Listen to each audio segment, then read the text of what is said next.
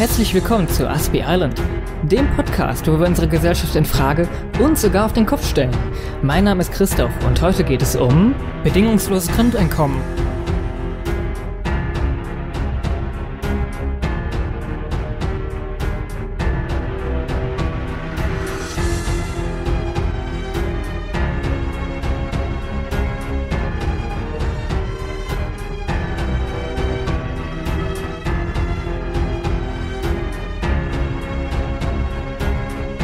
Und los geht's!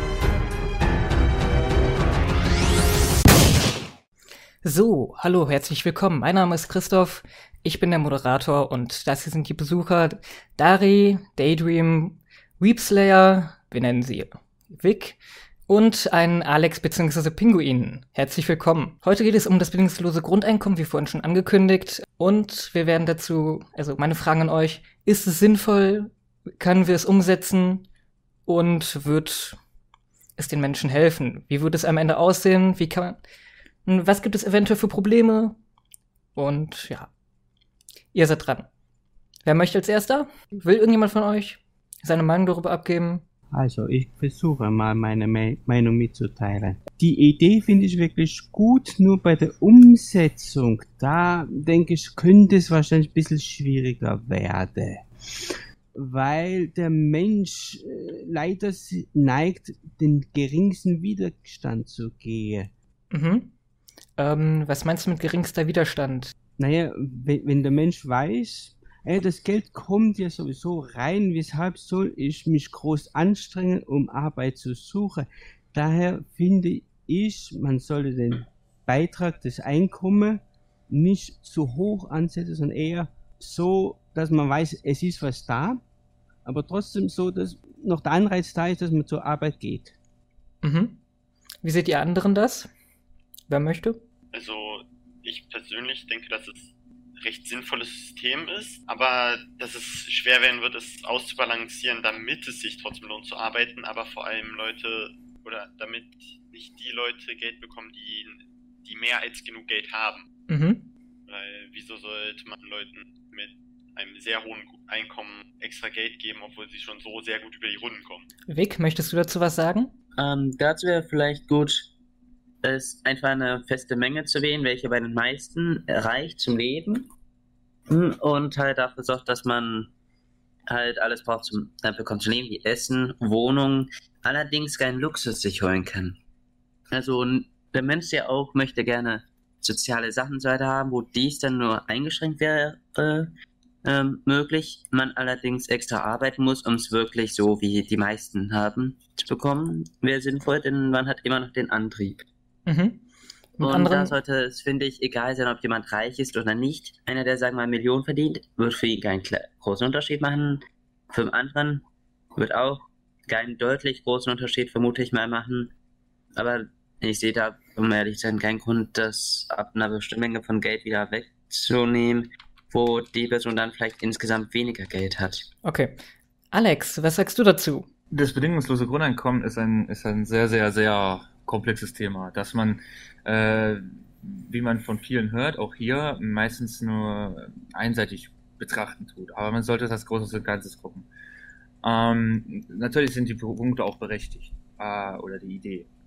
Wenn man ein, ein nur Geld bekommt und nichts tut, dann ist das Problem, dass auch gar kein Geld umgewälzt wird das heißt, dass gar kein Geld generiert wird, zum Beispiel durch Arbeit oder Verkauf von Produkten oder die Produkte gar nicht erst entstehen. Das heißt, die Wirtschaft würde so zugrunde gehen. Das heißt, man kann nicht auf Prump leben, wenn der Prump nicht äh, geschaffen wird. Das funktioniert schon mal nicht. Die Idee von bedingungslosen Grundeinkommen ist einfach, dass jeder Mensch ein Minimum hat zu überleben. Das heißt, jeder bekommt das, was er, wo er lebt, äh, braucht. Essen, Unterschlupf und natürlich Gesundheit. So, das ist, das sind die drei grundlegenden Dinge, die dadurch finanziert werden müssen. Mhm. Wenn man jetzt Luxus haben möchte, man hat vielleicht, man kann vielleicht damit noch ein paar äh, bisschen Schokolade, ein paar Bonbons kaufen, ja, wenn man, wenn man sich gut einteilt. Aber wenn man dann wirklich was mehr haben möchte, dann muss man dafür arbeiten gehen. Der Vorteil daran ist, der Arbeitgeber braucht weniger Mindestlohn zu zahlen, weil man hat ja schon einen Teil, den man braucht. Der andere Teil kann dann weniger sein, wodurch dann auch Betriebe mehr Umsatz machen können wodurch dann auch wieder das bedingungslose Grundeinkommen besser finanziert werden kann. Mhm. Ähm, So. Dann die nächste Etappe, die hier auch genannt wurde, die ist die reichen Leute, die schon zu viel haben. Und ich entschuldige mich für das Flugzeug im Hintergrund. Ich hoffe, das ist nicht zu laut. ja. Ähm, dass die Leute, die zu viel Geld haben, die äh, sollen auch mehr Steuern zahlen und die, die an Minimum grenzen, sollen weniger bezahlen an Steuern. Weil der Mhm. Staat muss ja auch funktionieren. Das heißt, dass die, die mehr verdienen, dann noch mehr beitragen. Aber man muss aufpassen. Man möchte ja, dass das funktioniert und auch die Reichen immer noch Geld umwälzen. Das heißt, man muss gucken, dass die Steuern nicht alles wegnehmen, sondern dass man auch die Chance hat, finanziell aufzusteigen. Denn auch wir oder die meisten, die, denen, die nicht so viel Geld haben, wollen irgendwann, oder nicht alle, aber viele, wollen gerne einen höheren finanziellen Status erreichen. Und wenn man das zu sehr äh, ausbremst, äh, stören wir nur unseren eigenen Drang. Und die Idee, äh, hauptsächlich, dass wir nicht mehr gucken, ich lerne den Beruf, weil das wird gerade gesucht und äh, damit verdiene ich mehr Geld. Das muss verschwinden. Da würde das helfen. Dazu kommt, wir haben dann andere Sachen weniger Ausgaben, wie zum Beispiel, äh, man braucht kein Kindergeld mehr, weil die Kinder kriegen ja bedingungsloses Grundeinkommen. Braucht man Mhm. kein Kindergeld mehr. Wir brauchen, also Krankenkasse wäre jetzt immer noch nicht so schlecht, das beizubehalten, um ehrlich zu sein, aber man kann ja zum Beispiel ein bisschen kürzen, die Beiträge, weil man ja schon einen Teil so bekommt, wo man ne, dann selber bezahlen kann. Aber auch andere Sozialhilfen können wegfallen, weil das alles durch das bedingungslose Grundeinkommen dann gedeckt wird. Das heißt, eine Mutter, die zwei Kinder hat, kriegt dann zum Beispiel das, was normalerweise Zuschläge wäre, äh, in, in wo man in 50 Institutionen oder Ministerien laufen muss, könnte man alles in das bedingungslose Grundeinkommen einrechnen und diese Person würde dann einfach mehr bekommen und könnte sich dann um die Kinder kümmern, zum Beispiel. So, das war jetzt meine grobe Vorstellung, wie ich das bedingungslose Grundeinkommen verstehe und äh, es mir vorstelle. Mhm. Du hast ja vorhin gesagt, es gab ja vorhin äh, groß die Meinung, das bedingungslose Grundeinkommen würde dazu führen, dass wenn es groß wäre, dass es dann die Leute dazu, ja, davon abhält zu arbeiten. Das gibt es ja häufiger als Argument. Allerdings gibt es auch erfolgreiche Realtests, in denen genau das Gegenteil festgestellt wurde. Was sagt ihr dazu? Und nochmal, Ähm, okay. ich möchte hinweisen, wir haben bei mir in der Schweiz vor ein paar Jahren darüber abgestimmt, über das bedingungslose Grundeinkommen. Mhm. Und da war ein schon festgelegt, ein Be Be Betrag, wenn man den überschreitet, dann gibt's gar kein Geld. Es war einfach bei uns so vorgeschrieben. Mhm. Ähm, und das war mit ein Grund, weshalb die Vorlage beim Volk durchgefallen ist. Mm, Du meinst, Ähm. äh, aber das wäre dann ja nicht bedingungslos, wenn es ab einem bestimmten Punkt kein Geld mehr gibt. Nee, nee, weißt du, ich muss mit der Schweizer Zahlen rechnen, sonst komme ich selbst nicht mehr nach. Wenn, wenn jemand die 3000 Schweizer Franken bekommt, vom Mhm. Arbeitgeber her, da gibt's nicht mehr vom Staat was dazu, sondern er hat die, die 3000 Schweizer Franken. Wenn er unter von den 3000 Schweizer Franken ist, bei seinem Lohn, wird das ausgeglichen bis auf die 3000 Schweizer Franken. Mhm. Also im Grunde quasi eine Versorgung von nicht äh, sozial oder gehaltlich schlechter gestellten Leuten. Ja. Und deswegen dann die reichen Leute, die, weißt du, guck, wie viele verdienen, die haben ja die 3000 Schweizer Franken schon auf sicher, weil sie ein viel größeres Einkommen haben. Deswegen bekommen die gar nichts mehr vom, zusätzlich vom Staat Geld. Ver- Versteht, ihr, was ich meine? Mhm. Und, ähm, tut mir leid, meine, meine Gedanken sind alle weg. Kein Problem. Ähm, also das, was ich davon halte, es gibt auch hier in Deutschland erfolgreiche Tests. Ähm, es gibt ja in Deutschland eine Organisation, die ähm, Geld sammelt und jedes Mal, wenn 10.000 Euro zusammenkommen, zahlen die einmal bedingungsloses Grundeinkommen für ein Jahr aus. Die Erfahrung, die die damit gemacht haben, ist diese, dass die Menschen, die das bekommen, ähm, sich zum Beispiel besser auf ihre Arbeit konzentrieren können oder halt eben viel besser in der Uni, ja, dass die Noten einfach in der Uni viel besser sind äh, und diese dann einfach viel entspannter lernen und viel erfolgreicher lernen können. Also ich würde sagen, es ist jetzt so ein Ding, es kommt, glaube ich, echt darauf an, wie viel man den Leuten jetzt gibt. Es darf einfach nicht zu viel sein, es darf aber auch nicht zu wenig sein, dass man es gar nicht, dass es halt eben gar nicht geben darf. Oder halt gar nicht geht. Was ich aber auch noch wichtig finde, bedingungslose Grundeinkommen heißt ja bedingungslose Grundeinkommen, weil es bedingungslos gestellt wird. Also ja, gegeben wird. Mit anderen Worten, ihr habt jetzt ähm, einen reichen Kerl und einen armen Kerl. Alle bekommen jetzt nach unserem Maßstab 1000 Euro. Egal ob reich, egal ob arm, egal ob der jetzt auf der Straße lebt, egal ob Ausländer, egal ob Russe, Schwede, Pole, äh, Chinese äh, oder Außerirdischer. Solange er das bedingungslose, solange er in, in Deutschland lebt, hat er demnach ein Anrecht darauf.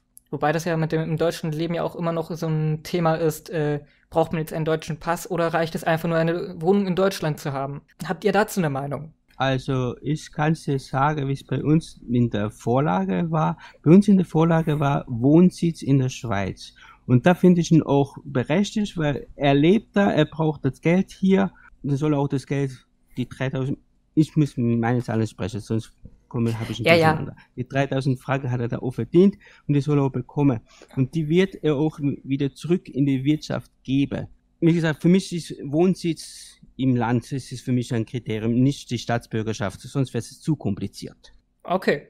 Mit anderen Worten, du bist der Meinung, ähm, ich könnte mir jetzt äh, ein Haus oder eine Wohnung in der Schweiz mieten, würde dort die 3000 Schweizer Franken beziehen, würde die in Euro umwandeln und könnte dann trotzdem hier in Deutschland mit einem Zweitwohnsitz in Deutschland trotzdem die ganze Zeit Geld beziehen. Kostenlos und legal. Wäre das dann nicht so ein Punkt, den man jetzt kritisch hinterfragen müsste, äh, Steuerhinterziehung beziehungsweise ähm, Ausnutzung des Systems? Ja, da kommen wir jetzt in den Bereich, den man wirklich mal genauer ansehen müsste. Weil ich bin der Meinung, nur der erste Wohnsitz ist gültig, der zweite Wohnsitz, wenn der zweite Wohnsitz vorhanden ist, dann gibt's nur noch die, die Hälfte, weil vom anderen Land bekommt er auch Geld. Ja, klingt dann natürlich fair. Wie sehen das denn die anderen hier? Ich möchte gerne was zu der Wohnsitz sagen. Ja. Da gibt es ein kleines Problem. Und das ist nämlich etwas, weil so ein bedingungsloses Grundeinkommen auf nationaler Ebene klingt immer ganz spannend, aber du hast genau das Problem, was er meint. In Deutschland zum Beispiel, die Erfahrung habe ich gemacht, kann man keinen zweiten Wohnsitz anmelden, wenn man nicht einen Erstwohnsitz in Deutschland hat. So. Und das ist dann ein Konflikt mit anderen, mit den Gesetzen von anderen Ländern. Du hast dann Länder, die sagen, ja, wenn du aber jetzt woanders einen Erstwohnsitz anmeldest, verlierst du den Erstwohnsitz hier. Das heißt, Menschen, die pendeln oder nur da eigentlich eine Zweitwohnung haben wollen, sind dann verpflichtet, sich hin und her zu wechseln. Das heißt, da muss auch wirklich was angepasst werden, damit das äh, Einfallfall funktioniert und damit da kein, dieses System nicht ausgenutzt werden kann. Ob gewollt oder ungewollt. Mhm. Ich gebe ihm recht im Endeffekt. Ich persönlich denke, dass es sinnvoll wäre, es einfach so zu regeln, dass man sich eine gewisse Zeit pro Jahr in diesem, also in diesem Land leben sollte. Also gibt es ja auch bei anderen Sachen, dass man halt sich für Sachen ähm, beispielsweise zehn oder elf Monate in diesem Land im Jahr aufhalten, damit es halt nur von den Leuten, die auch wirklich dort sind, genutzt wird. Aber wie konkret das bürokratisch umgesetzt wird, ist ja was, was sehr lange dauern würde, das aus. Mhm. Äh, ich bin. Äh, kann ich eigentlich jetzt reden? Ja, ja, du darfst reden. Okay. Ich bin der Meinung, man sollte erst äh, zum, ähm, so ungefähr acht Jahre in Deutschland leben, wenn man kein Deutscher ist und dann erst die Erlaubnis dazu haben. Denn ich bin da eher der Meinung, sollten die Deutschen da erstmal eher im Vordergrund sein und dann, wenn man acht Jahre in Deutschland lebt, kann man ja schon mal sicher sagen, man wird wahrscheinlich auch in Deutschland weiter leben bleiben.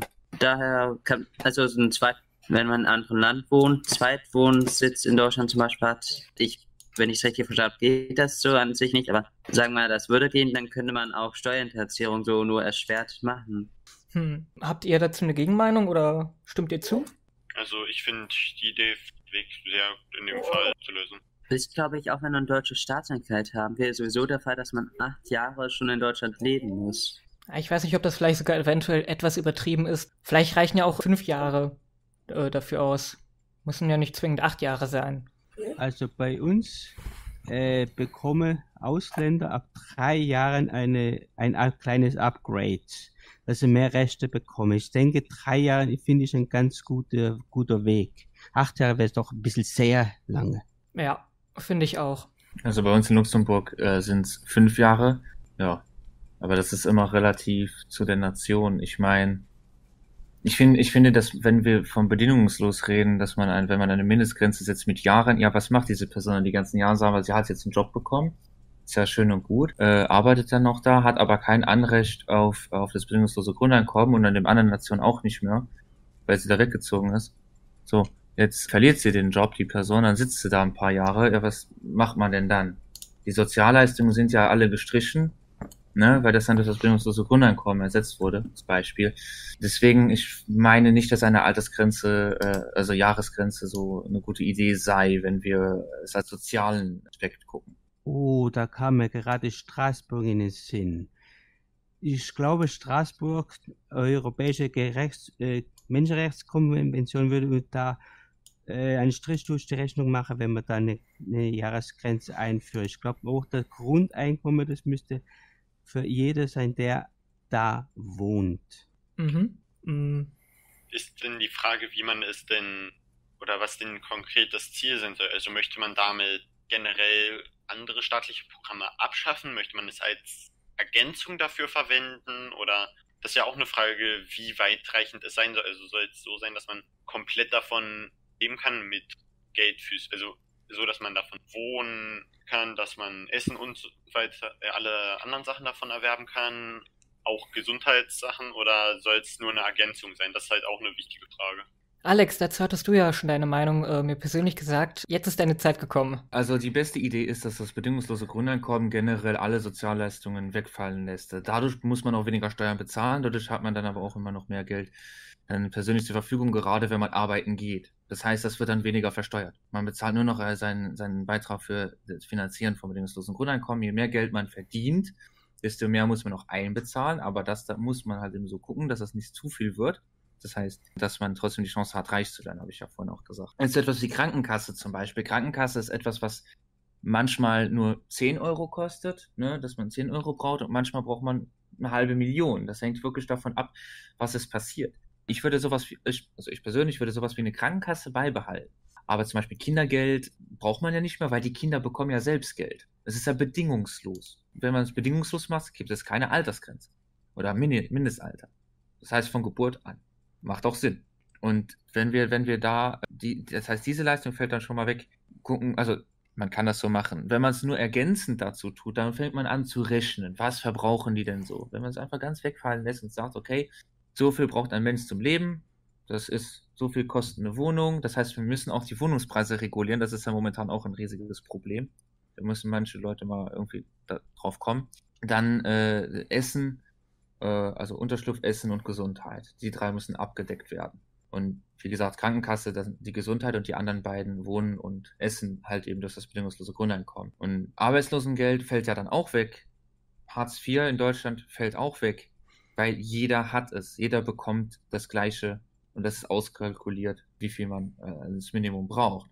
Und das heißt, dieses Geld kann man sozusagen sparen, wenn man das man muss das wirklich mal gucken. Ich habe habe die Rechnung leider nicht dabei. Aber je nachdem kann es sogar sein, dass dieses System billiger wird, weil man hat weniger Verwaltungskosten. Ja, man braucht ja weniger Leute, die dann diese das ganze, das ganze sortieren. Man braucht weniger Ämter. Ja, man kann, man kann so viel Geld sparen an so vielen Stellen, äh, dadurch, dass man das vereinfacht.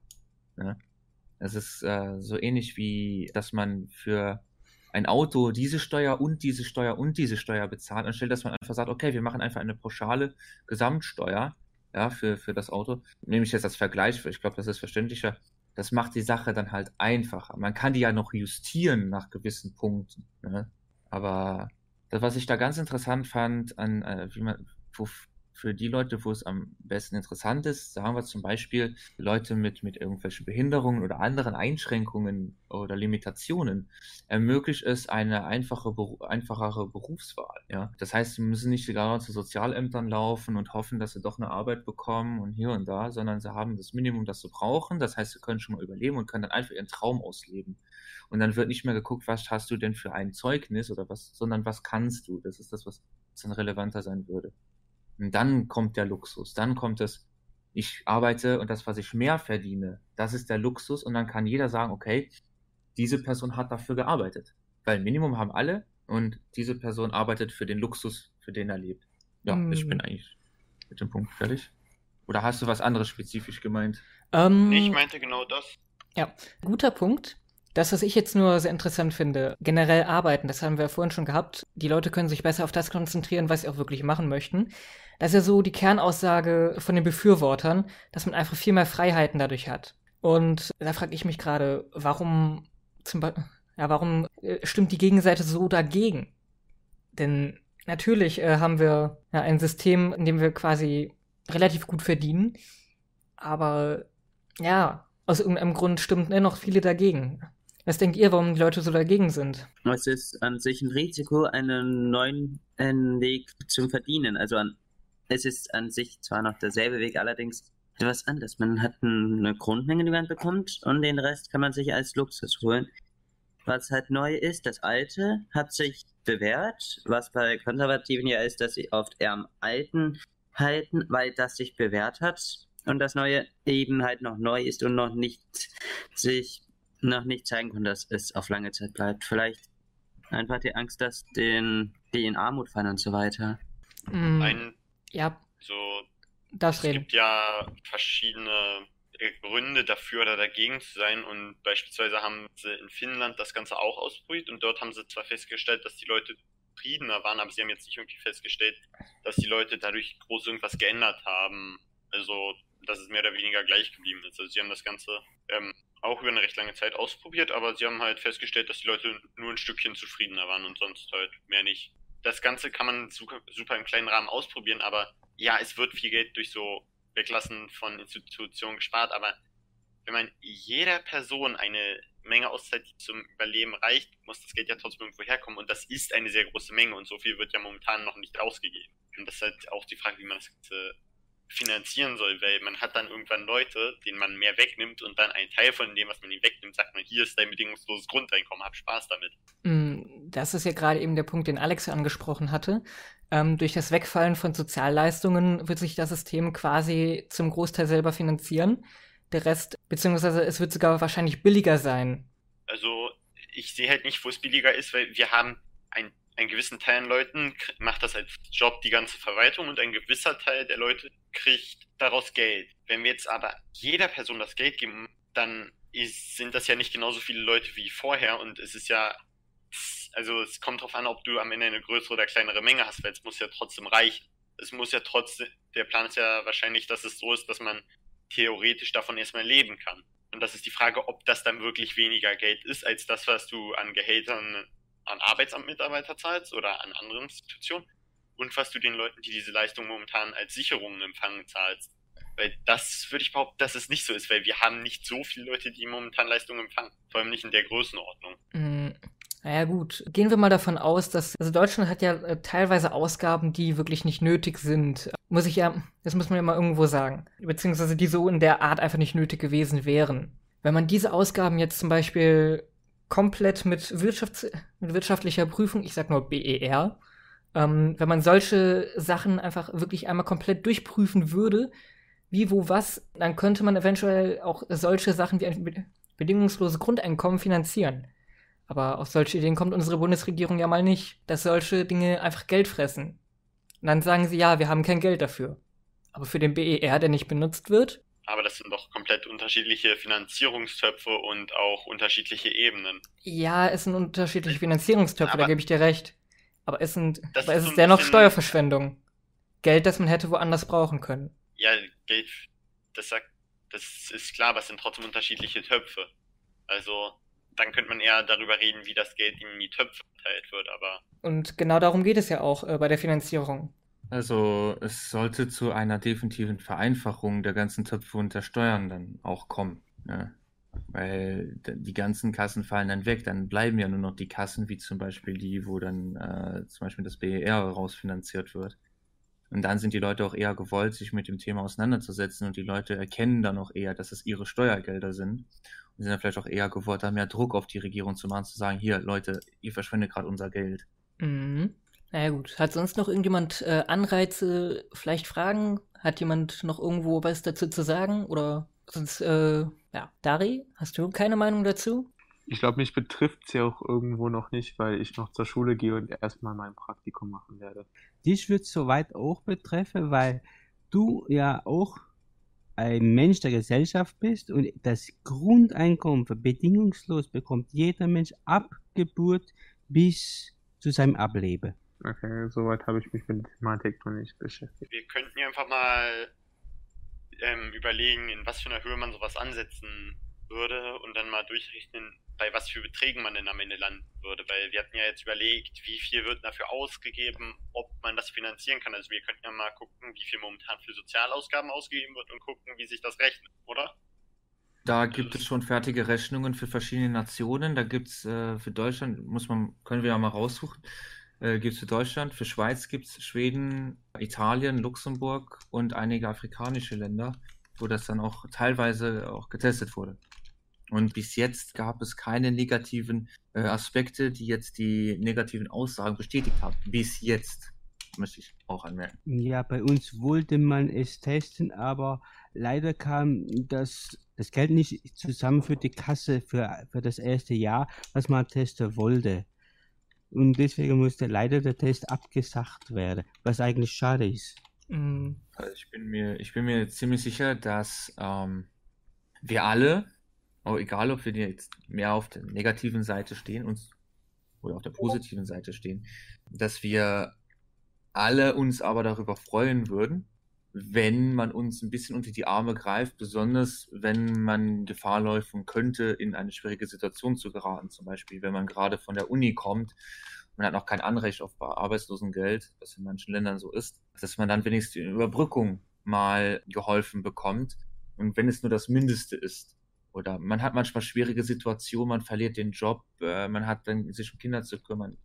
Ne, da würde gerade so ein System äh, diese Menschen auffangen.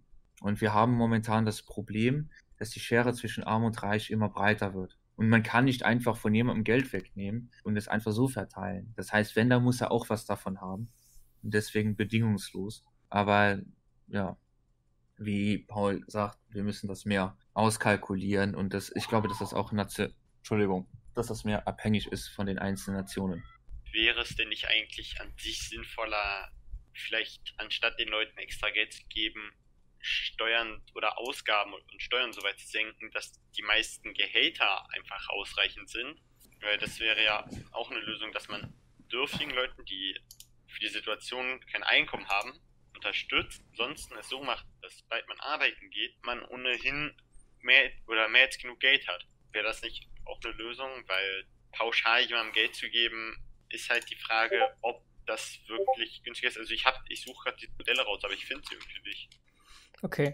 Also ich merke schon, es wird langsam schwierig mit den Themen. Wir haben langsam nicht mehr allzu viel, was wir reden können darüber. Ich denke, wir sind mit dem Thema soweit durch. Dann würde ich an dieser Stelle den Podcast beenden, wenn, nix, wenn niemand was dagegen hat. Und dann, ja, vielen Dank für eure Meinungen. Ähm, vielen Dank dafür, dass ihr quasi mit mir geredet habt, dass ihr dabei wart. Dann noch einen schönen Tag und ciao. Danke dir auch. Ciao.